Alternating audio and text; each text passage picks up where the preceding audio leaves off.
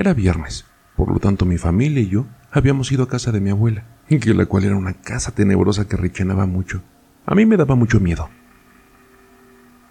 Mi abuela tenía reglas. No podíamos entrar a su cuarto y no deberíamos estar despiertos pasadas de las 12 de la noche. Yo nunca le di importancia, ya que solo era una anciana. A la mañana siguiente me levanté de mi cama y salí al pasillo.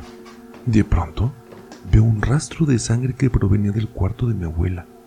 Estaba a punto de abrir su puerta y apareció mi mamá y me dijo, ¿Qué haces? ¿Sabes que no puedes entrar a la habitación? Yo solo la miré a los ojos y bajé la cabeza. Cuando se fue, no me pude aguantar la intriga y abrí la puerta rápidamente. Y entré. Estaba todo oscuro. Me acerco a la ventana que estaba tapada con algunas mantas rotas. Las quito y me doy vuelta y puedo observar a mi abuela con unos ojos rojos y unos colmillos blancos como la luna. Abre los ojos y me mira fijo. De pronto salta hacia mí y me rasguña. Me intenta morder. Y yo con las últimas fuerzas que me quedaban, de un jalón, puedo tirar la cortina y ella desapareció. Como un vampiro.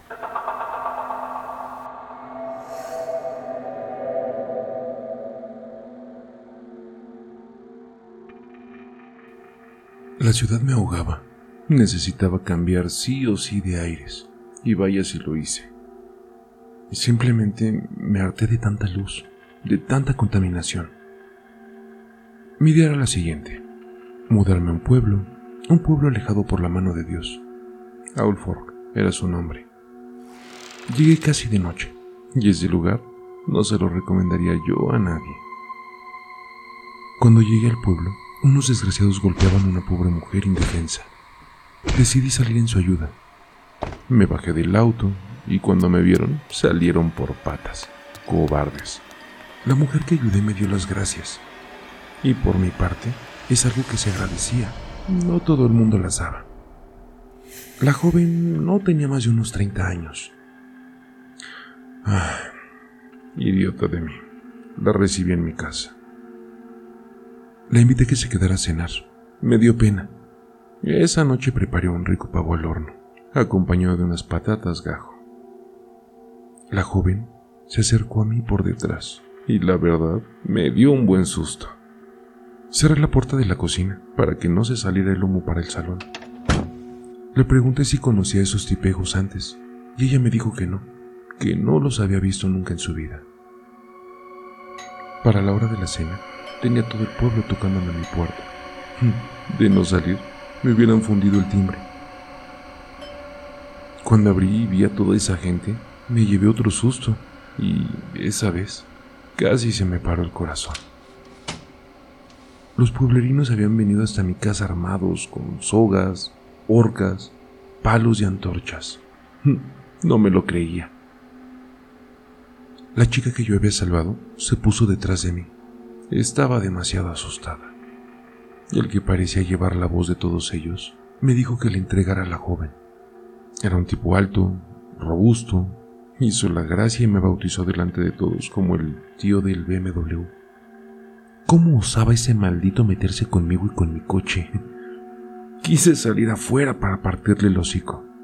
Pero Tiffany, la muchacha que había salvado, me agarró del brazo.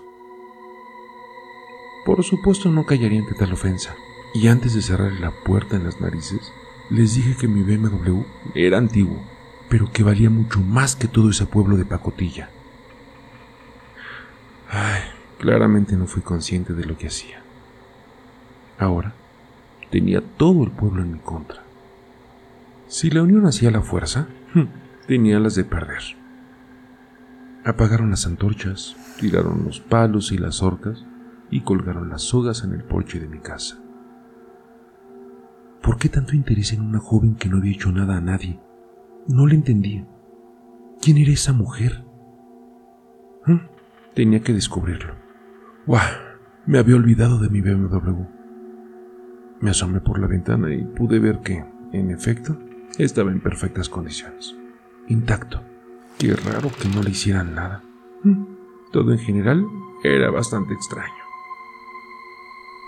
Tiffany me abrazó con miedo. No podía dejarla ir. no mientras yo viviera en ese pueblucho. De nuevo, me dio las gracias. Se veía educada, limpia mm, y buena persona. Una de dos, o el pueblo entero había enloquecido, o la muchacha era alguien bastante peligrosa. Como fuera, tenía mucha hambre y la comida se enfriaba. Lo primero era lo primero.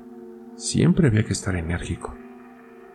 Tiffany me ayudó a poner la mesa, nos sentamos a comer y fue cuando me di cuenta que no había coca. ¿Una comida sin coca? No, no, de eso nada. Me puse la cazadora de leñador y Tiffany se levantó. Me dio a entender que quería venir conmigo. Que se atrevan si son valientes, le dije algo alterado. Me puse bien la cazadora y salí.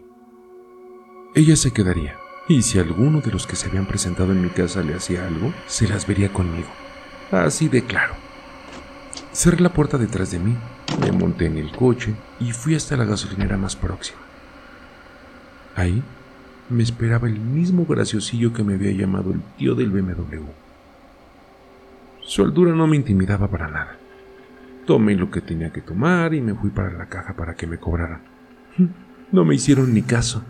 Y es que, ahora que lo recuerdo, el dueño de la gasolinera también estaba presente cuando me amenazaron, y él también estaba en la misma puerta de mi casa. Le dije que me cobrara, que tenía prisa, pero al parecer sí me ignoró. Miré al tipo robusto, él me devolvió la mirada. ¿Qué miras? ¿Es que acaso tengo algo en la cara o qué? Le dije algo enfadado. Ten valor, ven por mí. Vamos. Seguía provocándole. A mí nadie se me quedaba mirando. El tipo soltó lo que tenía en las manos y fue por mí. Era el momento de demostrarle quién mandaba. Cerré mis puños y cuando lo tuve cerca, le propiné un par de puñetazos que no pudo esquivar. No obstante, la nariz la tenía más que partido debido a las peleas, y tan solo le bastó una mano para cogerme del cuello. A continuación, me estampó contra el cristal. Ni qué decir que el tipo me ganó de calle. Tenía que hacer algo, y deprisa. El aire no me llegaba a los pulmones. Aquel tipo apretaba y apretaba. Aquella botella de vodka me vino como anillo al dedo. Tan solo tenía que estirar el brazo y cogerla. A punto de morir, mi vida como si fuera una película. Ah, cogí la botella y se la reventé en la cabeza. Caí al suelo. Miré al tipo tirado en el piso. Parecía estar inconsciente. Recobré el aliento y me incorporé. El dueño, quien vio todo pero no hizo nada, me encañonó con una escopeta y me dijo, bueno, más bien, me obligó a abandonar el local. Cogí el coche, me fui para mi casa. Diablos, aún podía sentir su sucia mano en mi cuello. Llegué y me estacioné. Ya se habían acabado las tonterías. Estaba dispuesto a hacer la maleta e irme esa misma noche de aquel pueblo de mala muerte. Y lo más importante, me llevaría a Tiffany conmigo. Entré a la casa, llamé a Tiffany, la busqué por la cocina y no estaba. En el baño tampoco. La casa tenía dos plantas. Debía de estar arriba. Subí las escaleras, la luz del baño estaba prendida. Me asomé para ver qué hacía. Vi cómo Tiffany se rajaba las venas para, después, chupar su propia sangre. ¿Era un vampiro? Me vio, me vio, me vio. ¿Ella me vio? Me di vuelta para echarme a correr, pero la puerta se cerró. Despierto, empapado en sudor, producto de la horrible pesadilla que he tenido. Uf, Menos mal. Un momento. Me tocó el cuello y temo lo peor. Corro al baño, prendo la luz, me miro en el espejo y veo una mordedura.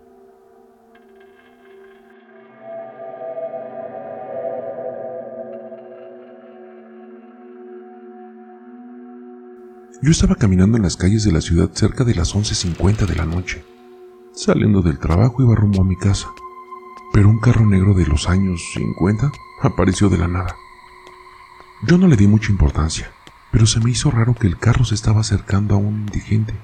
Después sentí una sensación de que algo malo iba a pasarle a aquel hombre, y de repente vi a los tripulantes de dicho carro bajando. Y yo estaba totalmente paralizado, porque los conductores del vehículo tenían garras largas, orejas puntiagudas, piel pálida, tenían una horrible nariz y estaban muy calvos. Después pasó lo peor.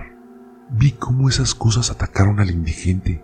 Uno le mordió el cuello dejándole una herida jamás antes vista, y los otros monstruos le arrancaron todas las extremidades. Al ver aquella macabra escena, mi cuerpo empezó a reaccionar y corrí lo más rápido posible. ¿Se trataban de unos vampiros? Otras personas que afirman haberlos visto dicen que en las noches sale un carro negro a buscar víctimas para beber la sangre de estas, y después se comen la carne y los huesos. Los conductores vampiros son completamente inmortales, así que no hay manera de ponerles fin, aunque uses una estaca de madera o una cabeza de ajo. No, eso no les afecta. Lo único que si vas caminando debes hacer es alejarte de ellos corriendo hasta que llegues a tu casa o si vas conduciendo, acelera lo más rápido posible y trata de averiguar en el espejo retrovisor si no te están persiguiendo. Muchos desafortunados terminaron igual que aquel indigente. Yo, yo ya llegué a mi destino y me sentí muy aliviado de estar a salvo en mi habitación. Pero espero que no sea el siguiente en la próxima noche.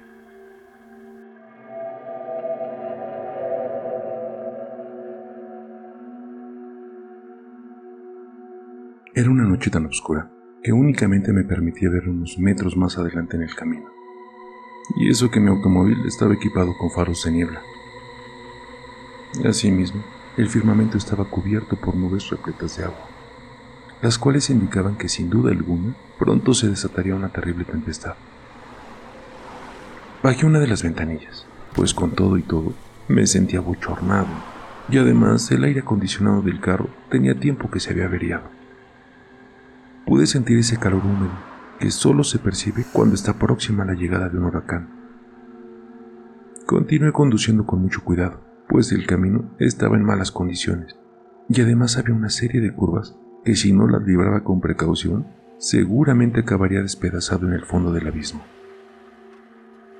De repente, comencé a sentir mucho cansancio. Algo extraño, pues antes de aprender un viaje duermo lo suficiente puse música para tratar de despabilarme, y en eso vi como un individuo estaba al lado del camino. Luego volví a mirar y me di cuenta de que el hombre aceleraba y en un punto íbamos a la misma velocidad, solo que él lo hacía flotando. Por más que traté de mirarle el rostro, no pude hacerlo, ya que estaba cubierto por un velo oscuro. Después, la figura tan extraña que parecía ser un espectro apareció frente de mi automóvil y sin querer lo arrollé. En verdad, no tuve tiempo de frenar. El impacto fue tan fuerte que me envió al abismo. En unos segundos, el cofre de mi automóvil estalló en llamas y yo salí del carro como pude. Me recosté en el suelo y observé cómo el hombre que había arrollado me miraba desde lo alto con una sonrisa macabra. Descendió lentamente hasta donde yo estaba y cuando llegó abrió sus fauces, enseñando un par de filosos colmillos.